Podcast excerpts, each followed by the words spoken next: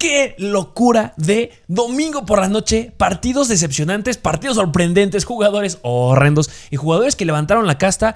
Es algo que se debe de analizar y es por eso que tienes que estar muy atento porque diremos puntos bien importantes si es que todavía sigues en la competición para seguir en los playoffs de Fantasy.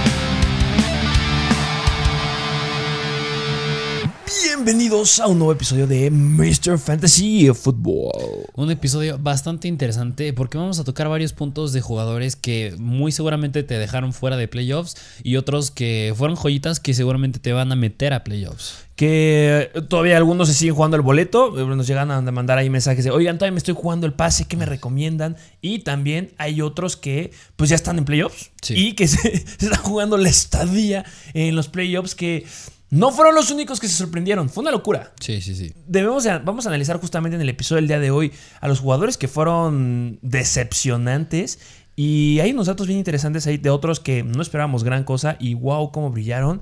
Pero antes de empezar a eso, ¿qué me dices del partido de ayer por la noche de los Saints en contra de Tampa Bay? Dime una cosa que te haya sorprendido. Lo que más me sorprendió del partido de domingo por la noche fue Que se quedaron en ceros Tampa Bay. Cero puntos. Cero puntos a Tom Brady. Si no mal recuerdo, tú me corregirás el dato. No había, bueno, ya pasaron. La última vez que dejaron en ceros a Tom Brady fue hace 15 años. Sí, sí, sí. En el 2006 fue la última vez que dejaron en ceros a Tom Brady. Una locura que los Saints lo lograron. Frustrado, Tom Brady aventando la Su tablet por todos lados. Andaba enojado. Sí, entendible.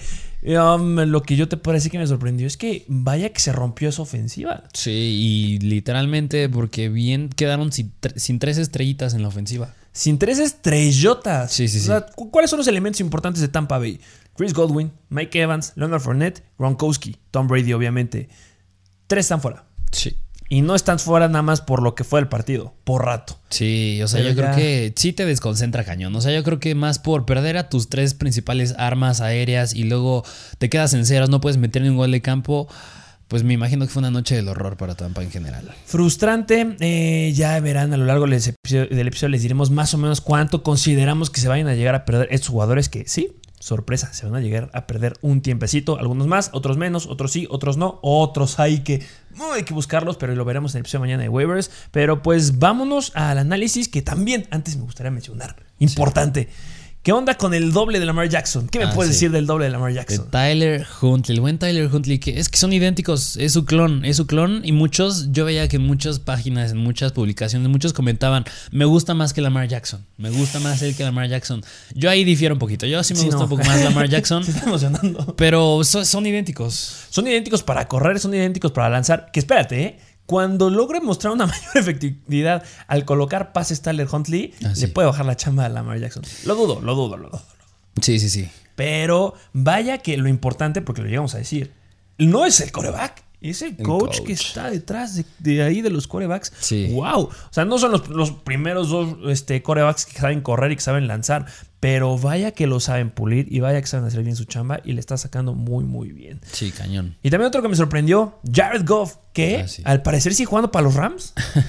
Está en Sí. los Detroit Lions y sigue jugando para los Rams porque él los ayudó en bajarle la chamba o en bajarle el récord a los Cardinals. Que igual que horror. Sí, no.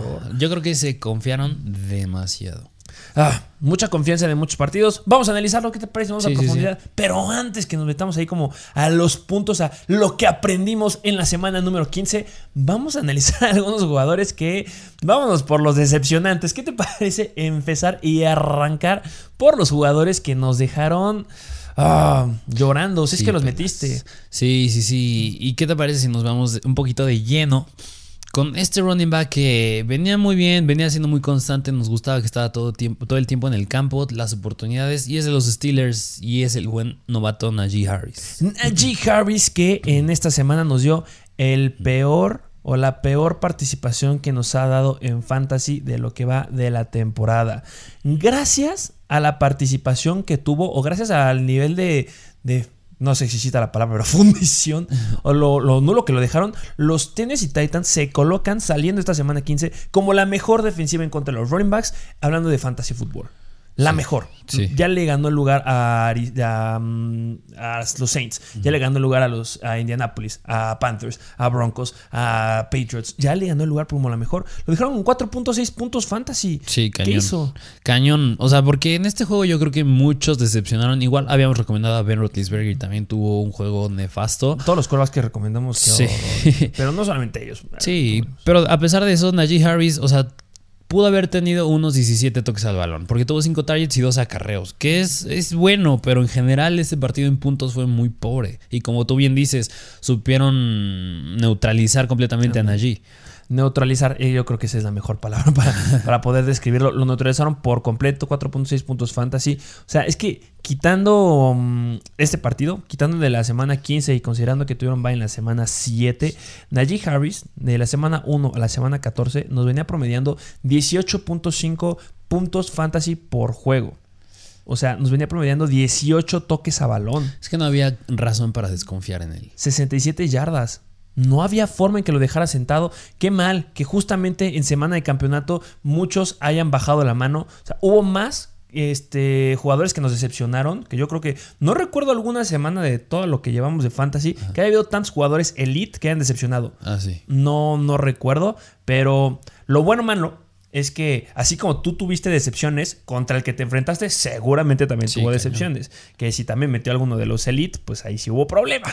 Pero pues hubo decepciones por todos lados, sorpresas por doquier. Eh, um, pero creo que no, Najee Harris no es el único running back elite que, que traes. Sí, no, porque hay otros dos. Pero yéndonos con el siguiente, es el buen Joe Mixon de los Cincinnati Bengals. Que también un juego bastante de defensivas, ese juego en contra de los Broncos. Y pues pobre. ¿Qué onda con Joe Mixon? Se quedó muy, muy cortito. ¿Cómo, qué, qué fue lo que hizo? O sea, pues Mixon sabemos que él tiene el volumen. O sea, tuvo 17 acarreos, 58 yardas, que bastante regular. Y por aire sí no tuvo nada de oportunidad. O sea, nada más un target, una recepción y dos yarditas. Y eh, bueno, hablando, saben que nosotros hablamos de fútbol fantasy, nos dio 7 puntos fantasy en total, igual que Najee Harris. La peor semana que nos ha regalado de fútbol fantasy fue en esta. Recordemos que la semana pasada, bueno, la antepasada en contra de San Francisco dio solamente 8.8 puntos fantasy, muy muy cortito, pero en esta lo mismo, 58 yardas como lo acabas de decir, bastante mal y ya empiezo a tener dudas eh, de la próxima semana que van en contra de Baltimore, que se colocan como la séptima mejor en contra de los running backs, que lo, me lo puedan llegar a fundir. Y no solamente es eso, también me da preocupación porque salió con una lesión el buen Joe Mixon. Y mm, yo te lo dije, yo cuando la vi fue rodilla. Para Sí. mí fue completamente de rodilla, aunque digan que es tobillo, que espero que siga como tobillo, pero al principio me dio miedo que fuera rodilla. Y sabemos que cuando son rodillas son los famosísimos torn ACL o los torn MCL, que son lesión de ligamento cruzado anterior o lesión de ligamento colateral medial. Son los principales que se lesionan y pues te pueden llegar a dejar fuera por un ratito, como los jugadores que analizaremos a continuación. Eh, ah, pues nada, Samaje Hay que ir por él, aunque sea Baltimore, va a ser el running back 1 en caso que Mixon se llegue a perder una semanita, que puede que sí. Y ya una vez, ya cuando jugaron en contra de Baltimore, vimos que hasta Samaje Perine tuvo su carrera cañona de touchdown. O sea, ya los han sabido dominar los Bengals, así que podría ser muy interesante Samaje si se perdiera tiempo Mixon.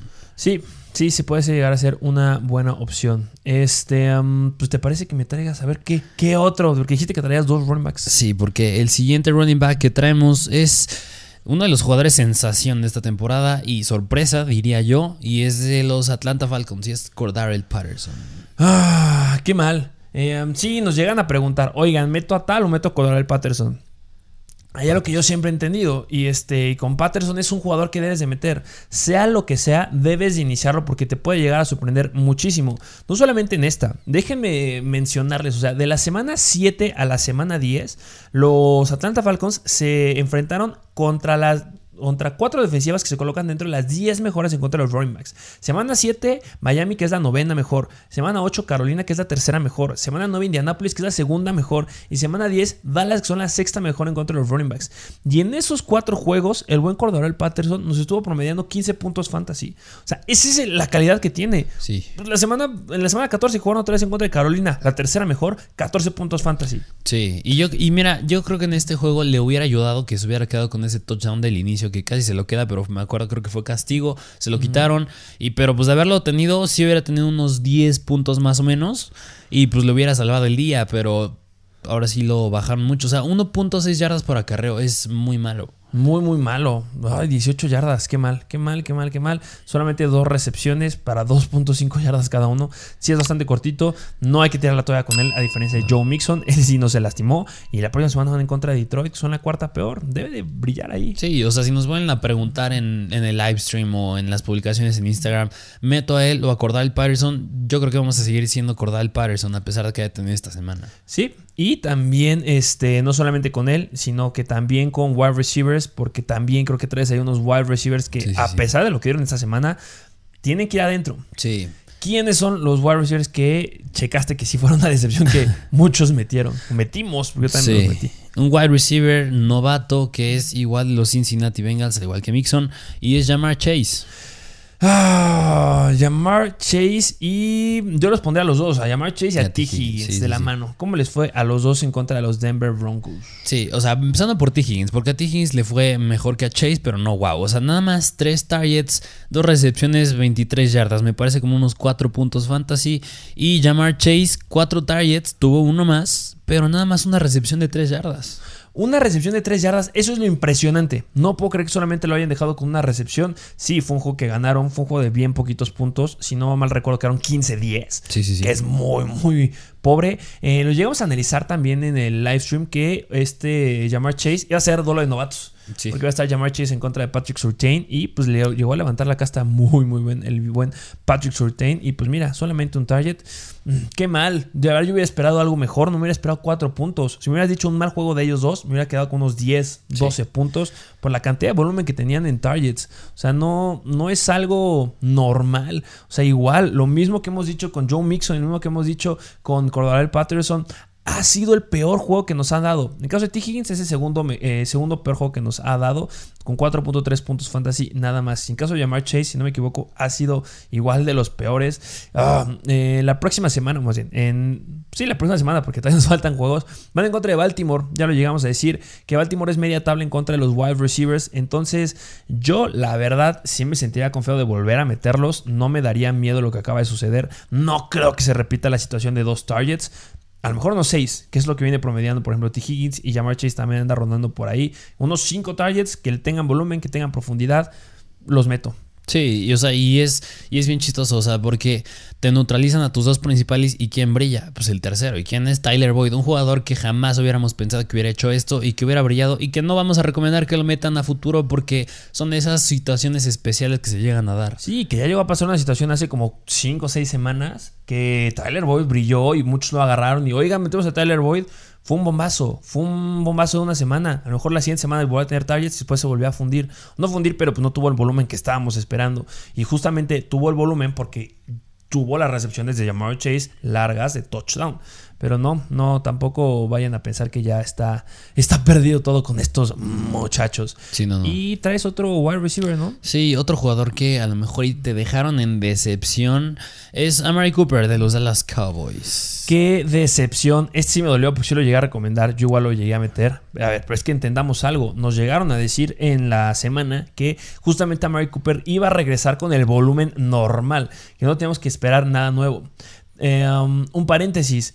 También entendamos que los jugadores pueden alcanzar el potencial que les decimos o el que llegamos a predecir o analizamos gracias a que las defensivas a las que se enfrenten hagan la chamba. O sea, la defensiva de los Giants no hizo ni La defensiva de los de los que quieren, por ejemplo, um, otro equipo que decepcionó, pues de Denver Broncos sí hizo la chamba, pero me lo dejó fundido. o sea, hubo partidos que no fueron tan competidos que, pues, ¿para qué le exijo a mis jugadores? Háblese lo que siempre pasa contra los Jets. ¿Para qué les exijo mis wide receivers si ya no los voy a ocupar? Este fue el escenario. ¿Cómo les fue a los wide receivers? Sí, o sea, porque no fue la carga normal de Mary Cooper. O sea, nada más 5 targets, 2 recepciones. Que 5 targets podrían parecer buenos, pero comparando con lo que tuvo Dalton Schultz, 8 targets, CD Lamp, 9 targets, incluso estuvo a la par de Michael Gallup, 5 targets. O sea, lo estás nivelando con el wide receiver 3 de ese equipo y eso no es carga normal de trabajo. Pero Michael Gallup se agarró un pasecito de más. Ahí está el detalle. Y este, igual, lo mismo que con lo que hemos dicho de todos los jugadores, el peor partido en fantasy que nos ha dado Mary Cooper. La pregunta del millón, ¿vamos a dejar de recomendarlo? Para nada. Por supuesto que va a caer a un wide receiver 2 bajo, que yo me diría nada más wide receiver 2 porque van en contra de Washington la próxima semana. Todavía no vamos a Washington, pero son la tercera peor defensiva en contra de los wide receivers. Entonces, pues, ¿cómo no recomendarte a alguien así? Sí, que mira, yo creo que en general, hablando de los Cowboys, otro jugador que pudo haber decepcionado es el mismo Dak Prescott. Es el mismo Dak que a pesar de que me parece acabó con unos 10 puntos fantasy para un coreback es malo. Que ahorita vamos a analizar eso bien importante. El promedio de los, de los quarterbacks elites fue horrendo. Que tú lo dijiste, mira, Dak Prescott tuvo sus 10 puntitos, que para lo que hicieron los demás es pasable. Ajá. Este, um, pero sí, esperamos que ya mejore. Dak Prescott viene mal y nos iban a preguntar en el live stream. Y sí les dijimos, ¿saben qué? Dak Prescott puedes empezarlo, pero consideramos que hay mejores opciones. Que si llegas a meter las otras opciones que les fue mal, Mínimo te aventaron 2-3 puntos más que Dak Prescott. Sí, así es. Eh, um, ¿Te parece que hablando este, ahorita justamente de los jugadores decepcionantes, que mencionar esto de los corebacks, que se me hace un dato bien, bien relevante. ¿Sabes cuántos corebacks llegaron a rebasar los 7 puntos? Este, lo, ¿Cuál es? Solamente hubo 7 corebacks que llegaron a rebasar los 20 puntos fantasy en esta semana. ¿Sabes cuántos de ellos los iniciaron en más del 80-90% de las ligas? ¿Cuántos? Solo 4.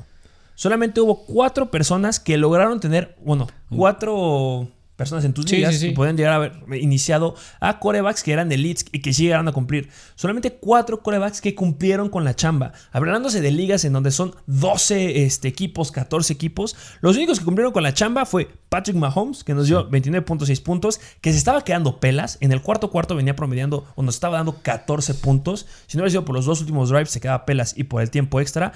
El otro fue Aaron Rodgers, que dio 23.8 puntos, que para mí es un MVP. El otro fue Justin Herbert, que dio 23 puntos. Y el último fue Josh Allen, 20.8 puntos, que es bajo para el rendimiento que esperábamos.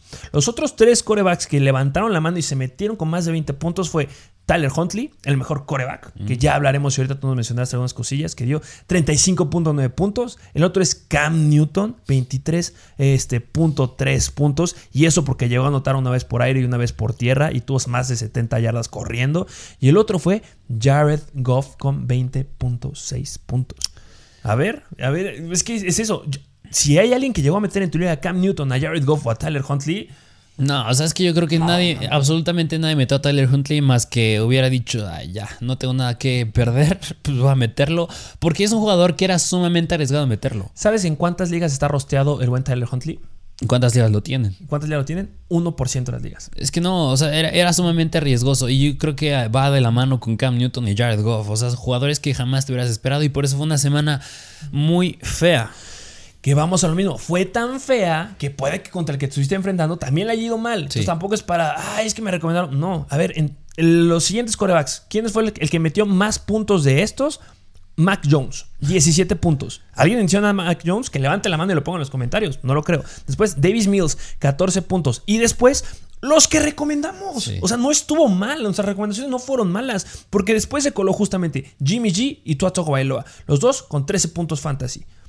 No estuvo mala recomendación. A final de cuentas, si tú eran cuatro quarterbacks que iniciaron y después viene Jimmy G y Tua Tagovailoa dentro de los quarterbacks que se iniciaron en más del 60% de las ligas en quinto y sexto lugar están las recomendaciones de Jimmy G y Tua Tagovailoa sí sí sí no le estuvo tan mal. Y después, no, sí es una, una cochinada. Joe Burrow, 12 puntos. Kyler Murray, 12 puntos, que son los que iniciaron muchos. Ben Roethlisberger, 11.2, 11.9 puntos. Punto un puntos menos que Kyler Murray. No estuvo mal si lo iniciaste.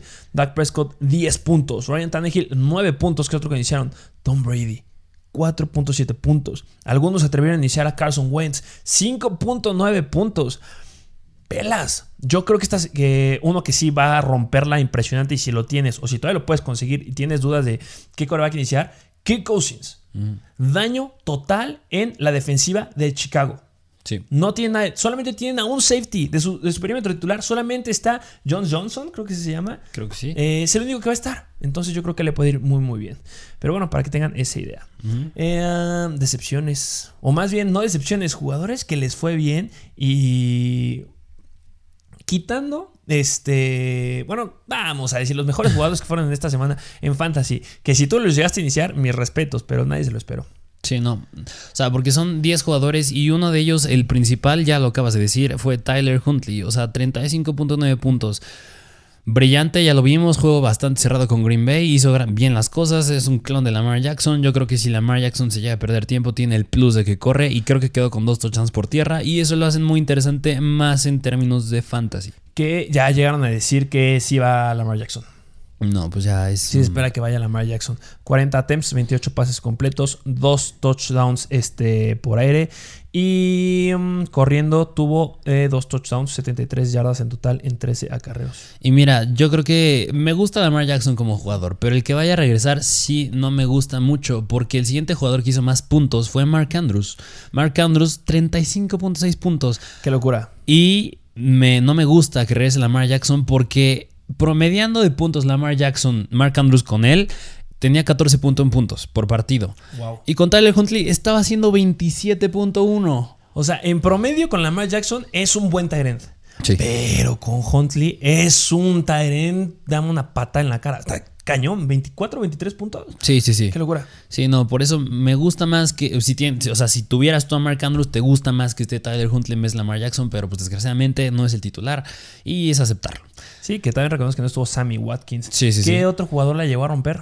Cañón fue el mismísimo Brandon Cooks. que hasta ha sido una muy buena dupla con Davis Mills. Me Sí. encanta. Gran, sí, gran dupla. Ya lo dijimos. Davis Mills estuvo como en el sexto, el octavo mejor coreback, noveno mejor coreback de esta semana. Sí, sí, sí. Y fue por Brandon Cooks. Sí, y a ver, este jugador yo creo que sí no me lo esperaba. Aquí nos hicieron varias preguntas de los Miami Dolphins. Meto a Miles Gaskin, meto a tal, meto a Miles Gaskin, meto a tal.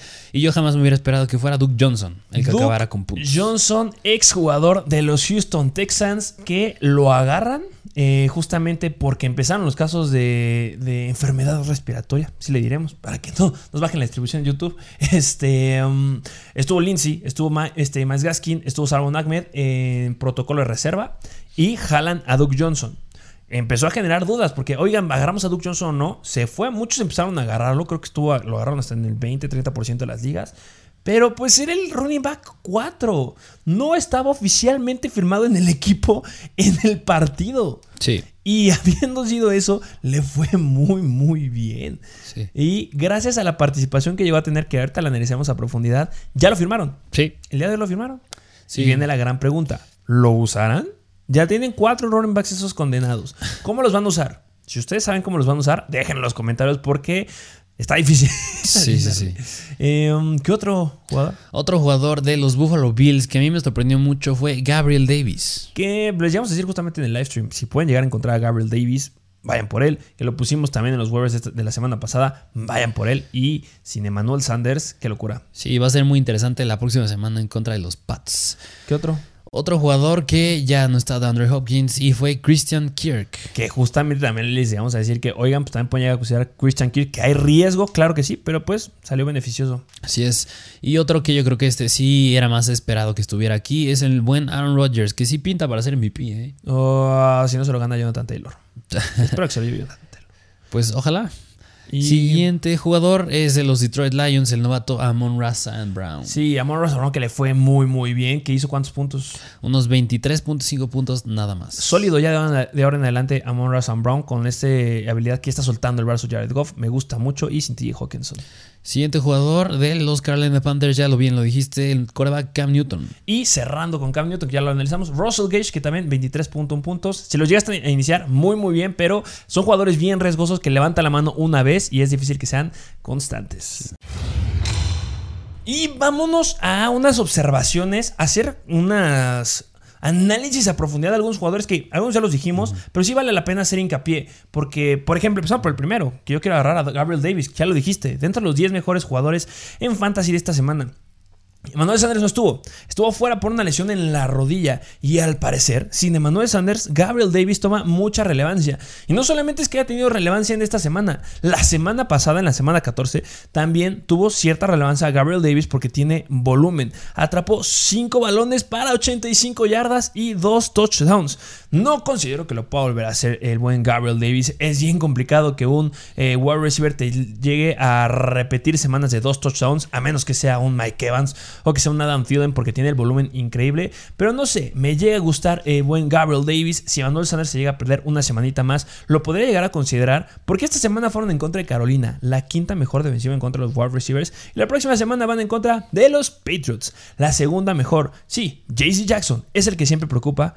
Pero ¿con quién va a estar JC Jackson? No va a estar con Gabriel Davis, va a estar con Stephon Dix. Entonces, Gabriel Davis se me hace una muy buena opción, gran jugador para analizar y pues hay que seguir monitorizando la situación de Sanders que puede que sí se la llegue a perder. Entonces, gran, gran elemento. Sí, y lo que me gusta de Gabriel Davis es que si me hubieras dicho nada más tú unas tres recepciones, dos touchdowns y tres targets nada más, si te hubiera dicho no me gusta porque tiene muy poquito volumen y pues nada más lo usaron para zona roja y es porque a lo mejor estaba cubierto Dawson Knox o Cole Beasley o el mismo Stephon Diggs y no fue el caso, o sea, 7 targets es muy bueno y está casi estuvo a la par de Stephon Diggs y nada más Cole Beasley tuvo uno más, tuvo 8 targets, así que por eso me gusta aún más. Que sigue siendo la misma situación, se va a repetir la misma situación. Los Panthers tienen un cornerback increíble que viene de los Patriots, la gran escuela de cornerbacks que fundieron a Stephon Diggs entre comillas. o sea, digo fundieron porque le dieron la posibilidad a otro jugador de brillar y viene lo mismo. Va a pasar lo mismo contra los Patriots. Y espero que no juegue Sanders, porque sí me encantaría iniciar a Gabriel Davis. sí, sí, sí, cañón. Eh, ¿Vas? Siguiente jugador que me gustaría igual hacer hincapié, porque igual ya lo dijimos, y es el running back Duke Johnson, que es un jugador que hizo bastantes puntos, no lo puedes dejar pasar haciendo esta, pues, esta actuación tan sorpresiva. O sea, porque me estás diciendo que tuvo 22 acarreos. Yo creo que empezando por ahí, ¿te hubieras pues, esperado tú que con Miles Gaskin ya sano, teniendo ese ataque aéreo, eh, claro que no estaba Jalen Waddle, pero 22 acarreos no me lo hubiera esperado. Es muchísimo volumen. Que, al igual que como tú dijiste con Gabriel Davis, yo no creo que se vuelva a quedar con dos touchdowns porque lo tuvo, pero se me hizo muy bueno que acabó con 107 yardas. Ya más de 100 yardas para un running back es buenísimo. Claro que no tuvo relevancia por aire y eso es bueno en ligas PPR porque pues sea estándar o PPR es un jugador que sí podemos recomendar bastante bien. Pero hay que tener mucho cuidado porque fue en contra de la peor defensiva en contra de los running backs y no hay que alucinarnos y siempre lo hemos llegado a decir, son los Dolphins. Y algo bien importante, Miles Gaskin también tuvo oportunidades. 10 acarreos. Que 10 acarreos fue con lo que se quedaron muchos running backs unos de otros equipos. Hay que llegarlo a, considerar. Y puede ser que haya sido esa carga de trabajo para Duke Johnson, porque justamente fue el que estuvo entrenando dos semanas. Porque a Miles Gaskin me lo activaron en, ¿qué fue? El miércoles, jueves, creo que fue su primer entrenamiento de la semana. Entonces, Puede que vuelva a cambiar, claro que lo firman, pero eso solamente genera más incertidumbre de cómo va a estar usando a ese backfield. Yo no estoy confiado porque no es como que tengan el calendario más sencillo en contra de los running backs. O sea, sí es relativamente sí es fácil porque la próxima semana eh, los Miami Dolphins se enfrentan en contra de los... Bueno, no, Olvídenlo, es horrible. Saints y Tennessee, ni los consideren. sí, sí, sí, está bien complicado el calendario. Lo confundí con otro jugador. Sí, no, y yo creo que más porque es un consenso. O sea, sigue estando ahí, como bien lo dijiste, Miles Gaskin. Y sigue faltando ahí Malcolm Brown, que si bien antes de que se lesionara, estaba teniendo más oportunidades que Gaskin por tierra. Es que está cañón. Malcolm Brown, Philip Lindsay, Salvon Ahmed, Miles Gaskin, ahora Duke Johnson. Todos han tenido semanas explosivas. Todos. Sí, no. Ah, para adivinarle vamos a otro jugador, ¿qué te parece? Me gustaría hablar de Deonta Furman, que viene de darnos tres semanas bien, bien sólidas. ¿Cuántos acarreos tuvo en esta semana? Deonta Foreman, 22. Semana 12 tuvo 19 acarreos. Semana 14, 13 acarreos. Semana 15, 22 acarreos. Pero hablando de puntos fantasy, ¿qué es lo que nos gusta? Nos viene promediando 14 puntitos fantasy en lo que va de esas tres semanas. 108 yardas en contra de una defensiva de los Steelers que nada más no encuentra cómo frenar a los running backs. Da miedo. Y eh, um, Derrick Henry podría regresar. Este, esperemos que Derrick Henry pueda regresar ya a finales de la temporada, ya hablándose si lo van a conseguir el pase a playoffs, ahí que pueda estar Derrick Henry, pero por ahora y para fantasy será Donta Foreman, nadie más. Y en esta semana se enfrentan en contra de los San Francisco 49ers, una defensiva media tabla y es un escenario que va a tener seguramente Donta Foreman 15 acarreos y esperemos que vuelva a rebasar las 100 yardas, bastante bastante sólido el buen Donta Foreman y ya vimos algo de repetición en las oportunidades se va a repetir. Sí, esperemos no haga la misma actuación de el Patterson. Que no creo. Ah, es más, espero que sea un poquito más contundentes los Titans, que de repente ganan unos partidos bien interesantes y luego pierden unos bien fáciles. Ah, ya veremos qué sucede. Sí. ¿Otro que traigas? Otro jugador que igual ya lo dijimos, entre los 10 jugadores que acabaron con más puntos, es de los Houston Texans y es Brandon Cooks porque tuvo su mejor semana de toda la temporada. O sea, me acuerdo, a ver, ahorita aquí lo tenemos, hizo unos veintitantos puntos fantasy. Más específico, 29.2, casi alcanzando los 30. Se me hace muy bueno, o sea, 10 targets, 7 de 10 targets atrapó para 102 yardas.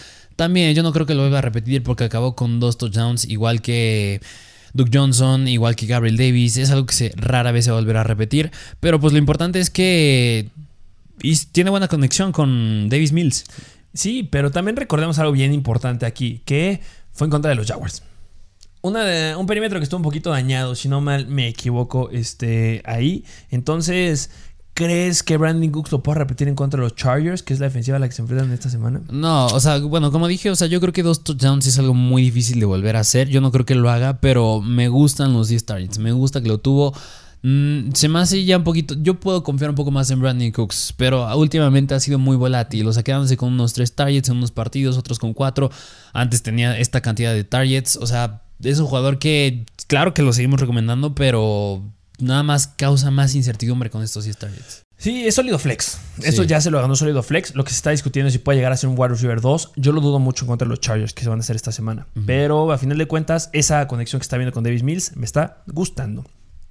Un jugador que se debe hablar. Se analizó a profundidad. Si ustedes vieron el live stream, se analizó a profundidad y agarramos como 10 minutos hablando de él. James Robinson, que esta semana nos dio 17.8 puntos fantasy. Lo que se esperaba.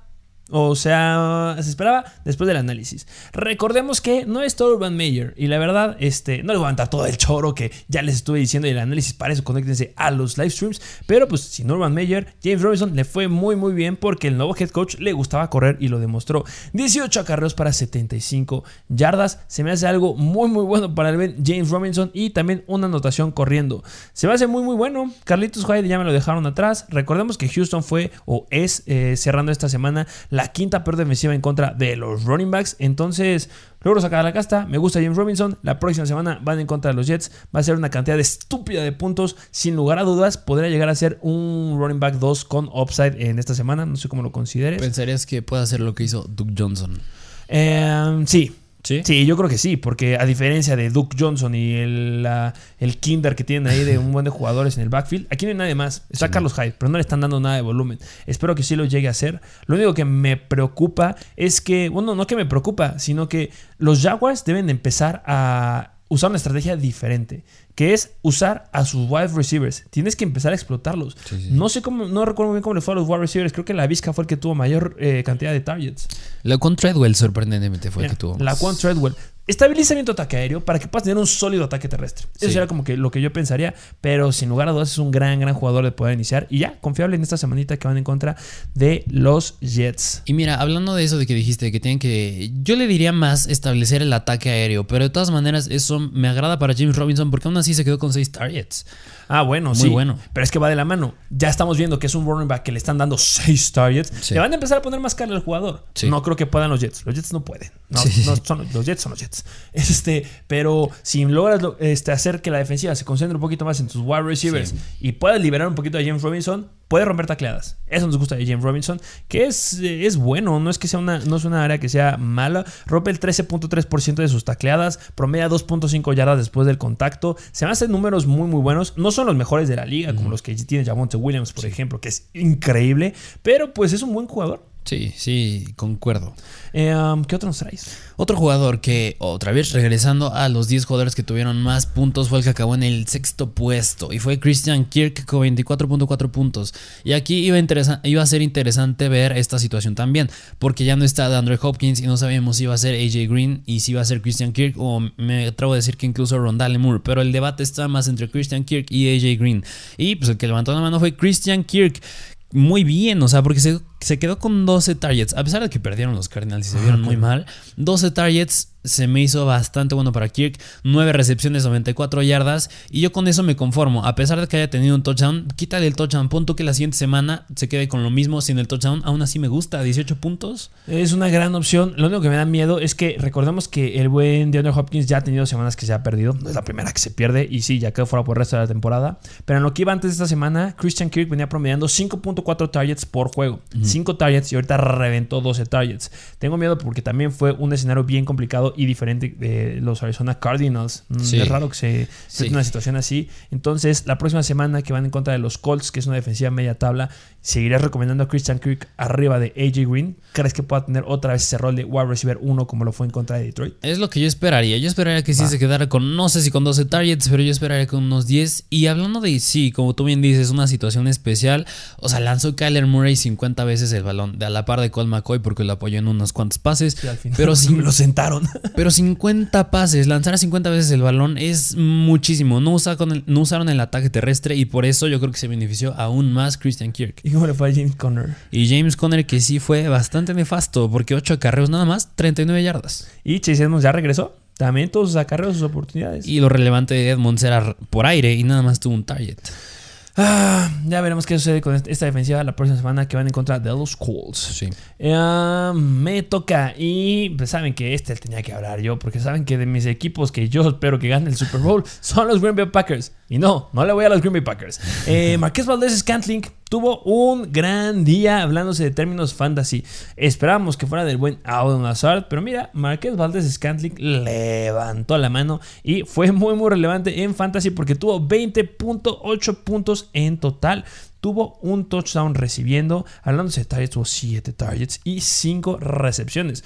Marqués Valdés Scantling levanta la mano en situaciones de juego complicadas. Porque recordemos que en ese juego, la, la primera mitad estaba competido. Touchdown, touchdown, touchdown. Y después, obviamente, se le cayó a Baltimore la fiesta. Pero pues me gusta. Sabemos que Aaron Rodgers es un MVP y que puede ocupar de todos sus elementos. Me dio miedo. eh, bueno, no me da miedo, sino me da confianza con Marqués Valdés Scantling y me da miedo con Alan Lazard. Porque mi compadrito Lazard soltó una anotación. Tenías el pase de anotación que muchos dirán es que lo voló este Aaron Rodgers, pero Nel era un pase atrapable y Alan Lazard no lo agarró.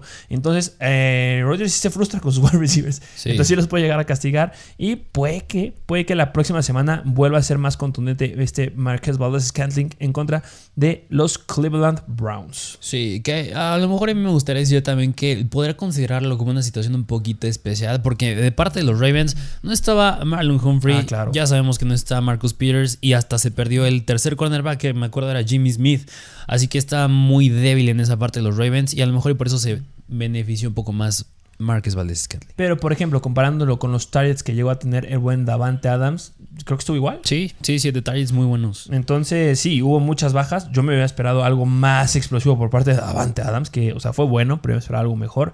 Pero pues sí, Marqués Valdez Scantling en contra de Cleveland, que tiene bajas todavía en su equipo. Pues veremos qué puede llegar a ser. Sí, sí, sí. Em, ¿Traes algún otro análisis por ahí? Otro jugador que, pues este fue de los dos principales que acabaron con más puntos. Y hablando de este mismo juego de los Packers en contra de los Ravens, vamos del lado de los Ravens. Porque Mark Andrews, vaya semana que tuvo. O sea, atrapó 10 de 13 targets que le lanzó Tyler Huntley, 136 yardas y 2 touchdowns.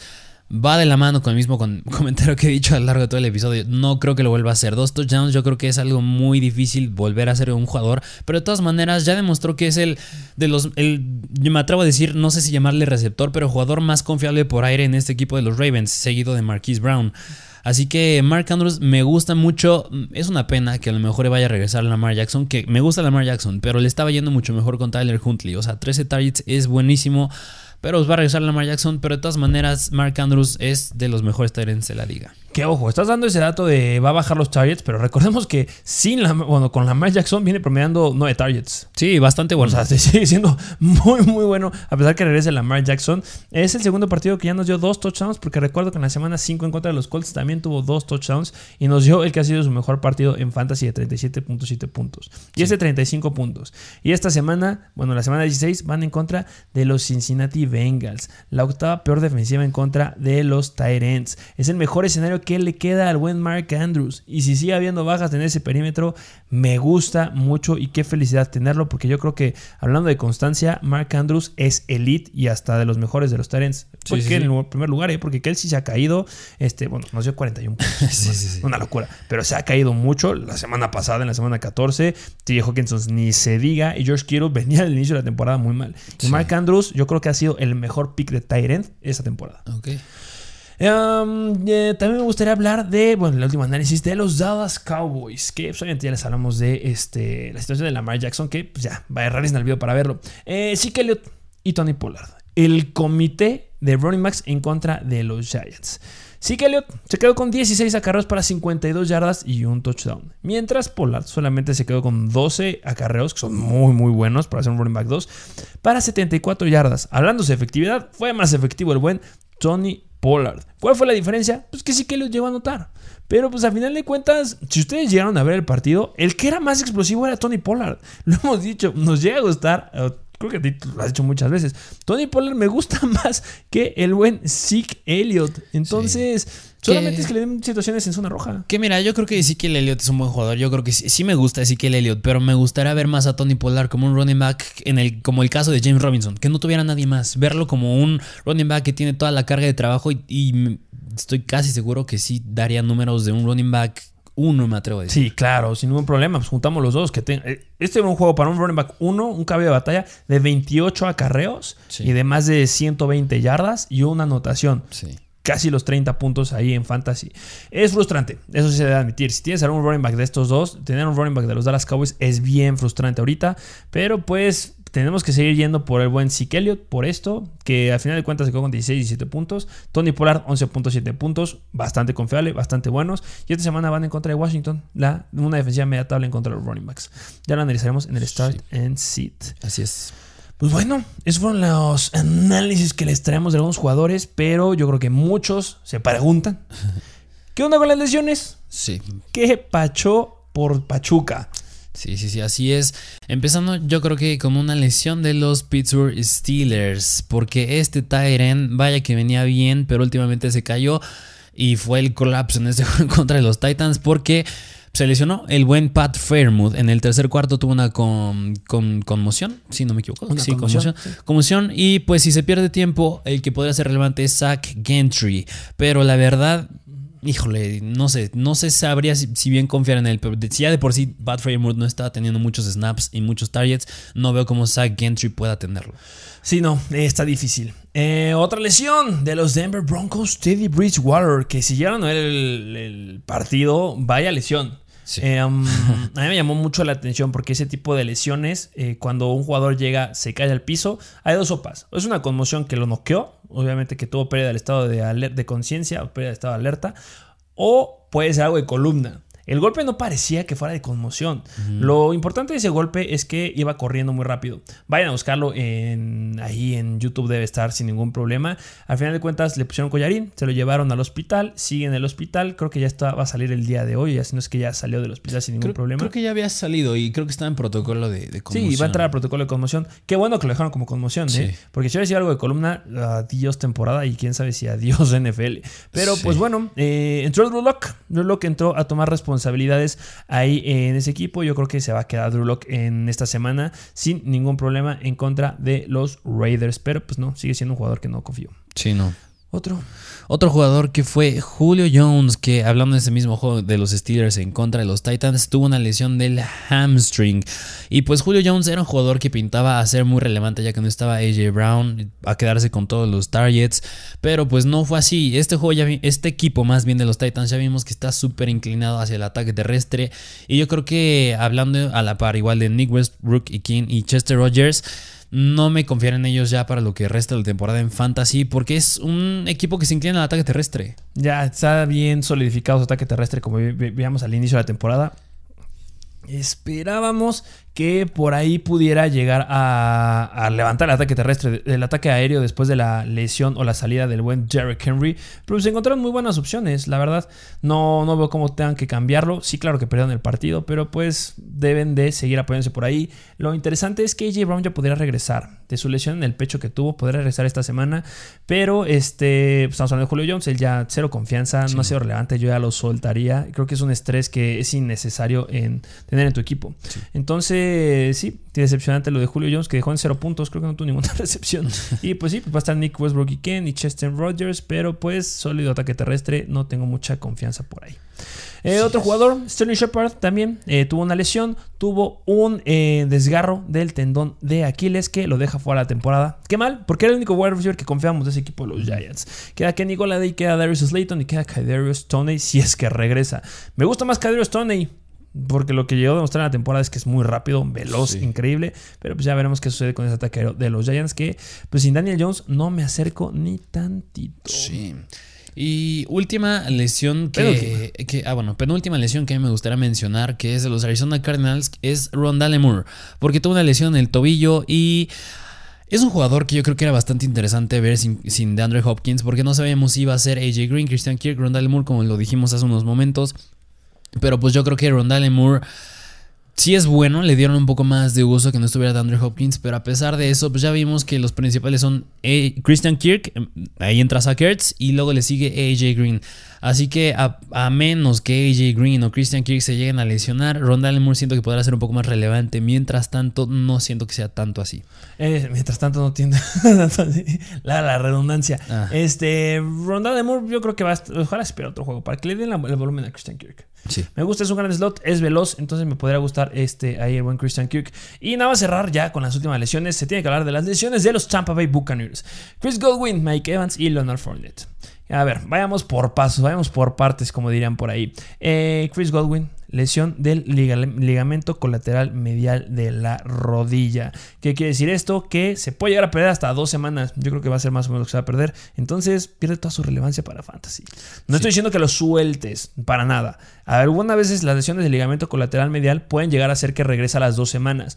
Algún jugador que la llegó a tener en esta temporada, Aaron Jones de los Packers, llegó a perder dos semanas, si no me recuerdo. Sí, sí, y a la tercera pudo regresar sin ningún problema. Obviamente tenía competencia con AJ Dillon, pero podría regresar. Esperemos que a lo mejor regrese en la, semana de campeonato. Pero si lo tienes, necesitas ir a buscar a alguien más. Siguiente lesionado, Mike Evans, lesión del hamstring, que tampoco regresó al partido. Y yo creo que esta lesión del hamstring le podría llegar a quitar mucho un juego. Estamos hablando de dos bajas importantes en los Tampa Bay Buccaneers, Chris Godwin y Mike Evans, el wide receiver 1 y el wide receiver 2 de ese equipo. Y bueno, también se debe mencionar al buen Leonard Fournette, que al igual que Mike Evans, tuvo una lesión en el hamstring que podría llegarse a perder una semanita. Yo creo que si hay uno que podría sí jugar o que sí podría levantar más la mano, espero que sea este Leonard Fournette. Porque uh, sí llegó a tener antecedentes de lesiones, pero esta, esta, temporada ha estado bien. Los otros dos se han estado tocados una que otra vez. El segunda probabilidad que regrese sería Mike Evans y el último que espero que regrese será Chris Godwin. ¿Qué quiere decir esto? Antonio Brown regresa a los entrenamientos en esta semana. Es un must-have, deben ir por él. Espero que ya vaya a jugar. Recordemos que aunque estuviera Chris Godwin y Mike Evans, le iba muy bien Antonio Brown. Sí, cañón. Entonces me encanta Antonio Brown esta semana. La, la pregunta sería ahí a lo mejor un wide receiver 3 que sería este, ¿cómo se llama? Mm. Este, mm, ay, que acaban de jalar que estaba antes en, Tampa Bay. Ahorita me acuerdo del nombre de ellos. No sé cuántos targets tuvo en el, en el partido esta semana, pero uno que también me gustaba mucho eh, desde la temporada pasada, el buen Scotty Miller, el velocista. No sé, pueden llegar a ser ahí nombres que pueden empezar a brincar. Este, ¿Cómo estuvieron ahí? Sí, porque el que se quedó a la par con los targets con Chris Godwin, claro que tuvo más fue Gronkowski, pero fue Tyler Johnson. Ahí está, ese es un nombre que puede llegar a brincar. Y algunos otros que puedan ahí estar. Cameron Braid creo que también tuvo llegar a eh, tener relevancia. Y lo importante es que Rob Gronkowski tuvo 11 targets. Sí, buenísimo. Nada más se quedó con dos recepciones, pero el volumen lo tuvo. Sí, muy bueno. Y también hablando del otro lado, de los running backs, agarren a Ronald Jones. Sí, así es. Agarren a Ronald Jones porque eh, tuvo una carrera de 30 yardas. Sí, una carrera de 30 yardas, 8 carreras nada más, pero bueno, 7.9 yardas por acarreo se me hace muy bueno. Y yo creo que en general es un buen corredor Ronald Jones y no sé si al nivel de Fournette, pero pues puede hacer bien las cosas. Uh, sí, se ha caído. Tuvo sus oportunidades la temporada pasada y no llegó a demostrar nada. Pero bueno, va a ser el problema con uno en ese equipo por una semana al menos. Eh, bueno, esos fueron los análisis que les traemos en esta semana. Los jugadores buenos, los malos, todo. Este. Mm, es Recuerden que deben estar suscritos a nuestro perfil de YouTube. Dejen un comentario, dejen un me gusta. Estén también siguiéndonos en nuestro Instagram de Mr. Fantasy Football, donde están las noticias al momento. Y bueno, espérense para el episodio del día de mañana, que sabemos que van a faltar todavía dos juegos, pero tenemos que darles contenido. Entonces ahí lo estaremos publicando. Esperamos que tempranito. Eh, ¿Algo más que? Ya se lo saben, suscríbanse y dejen su like. Muchas gracias por formar parte de la mejor comunidad de Fantasy Football en español y nos vemos a la próxima.